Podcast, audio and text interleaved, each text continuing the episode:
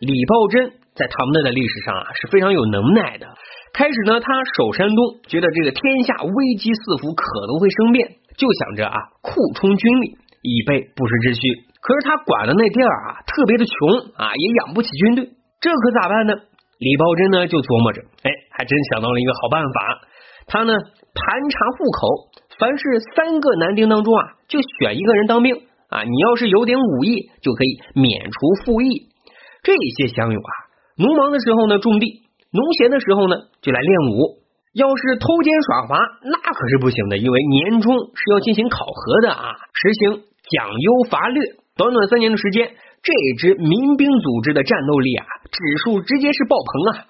更重要的是啊，这些军队还不用国家掏一分钱的军费。由此可见啊，无论做啥事儿，这个办法总是比困难还是要多一些的。应该说，李抱真的第三直觉还是蛮准的啊！不久之后，天下就大乱了，皇帝的长安城都被攻破了啊！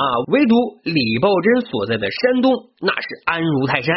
那时候啊，李希烈造反，当时呢有一个军阀，名字叫王武俊啊，那时候正是左右摇摆，是跟着造反呢，还是反对造反呢？这时候啊，李抱真他就决定单刀赴会前去结盟。准备走的时候啊，部下都拦住他，毕竟啊，此去是凶多吉少啊。李抱真却说啊，我这一次去不是为了我自己，我呢是为了大唐江山。如果我死了回不来，你们啊就赶紧报告朝廷啊，派大将来领导你们集结兵马为我报仇。可是到了这个王武俊的军营之后，老王呢果然是很防备的。李抱真就说啊，跟皇帝。还是跟反贼这么简单的问题，你还需要考虑吗？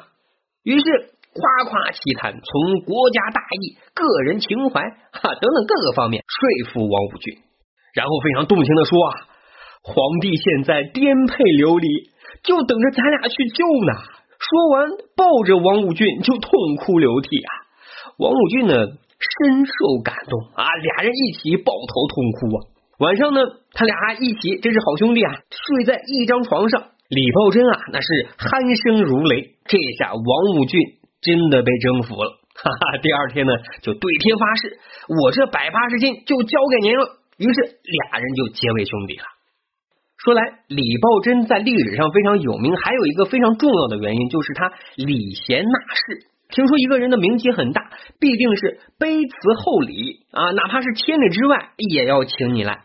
啊，如果不巧啊，他遇到了是一个啊欺世盗名的小混混，他也能够以礼相送，然后打道回府啊，真是一个君子。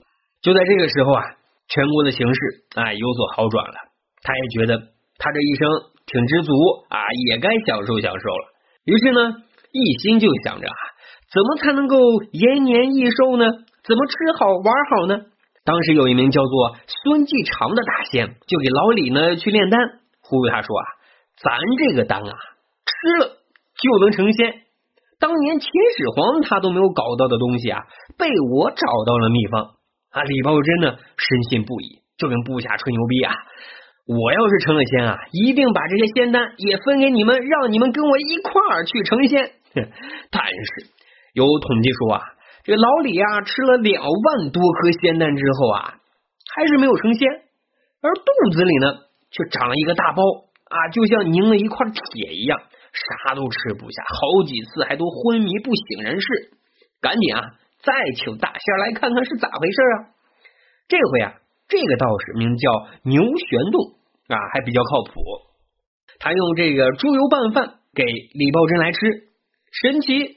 还真出现了，肚子里的大包啊消失了，老李的身体啊也略微好了一点。但这个时候啊，李大仙又过来忽悠他，说你马上就要成仙了啊，为啥中途要放弃呢？多可惜呀！哼，老李啊，经不住人家这么一忽悠，心一横啊，自己已经吃了两万多颗仙丹了啊，距离成仙那只是一步之遥啊。于是咬咬嘴唇。又接连吃了三千多颗，终于，终于嘿嘿呜呼哀哉了呀！那年他六十二岁啊，这叫什么？这叫不作死就不会死。嘿嘿，有记载说啊，那个时候唐人服食仙丹之风非常盛行。但其实此盛行之风，应该说是由来已久，从春秋战国时期啊就已经开始了。到了魏晋时期，成为上流社会的奢靡风气。那些名士们聚在一起，就三件事：喝酒、吹牛、吃仙丹。嘿。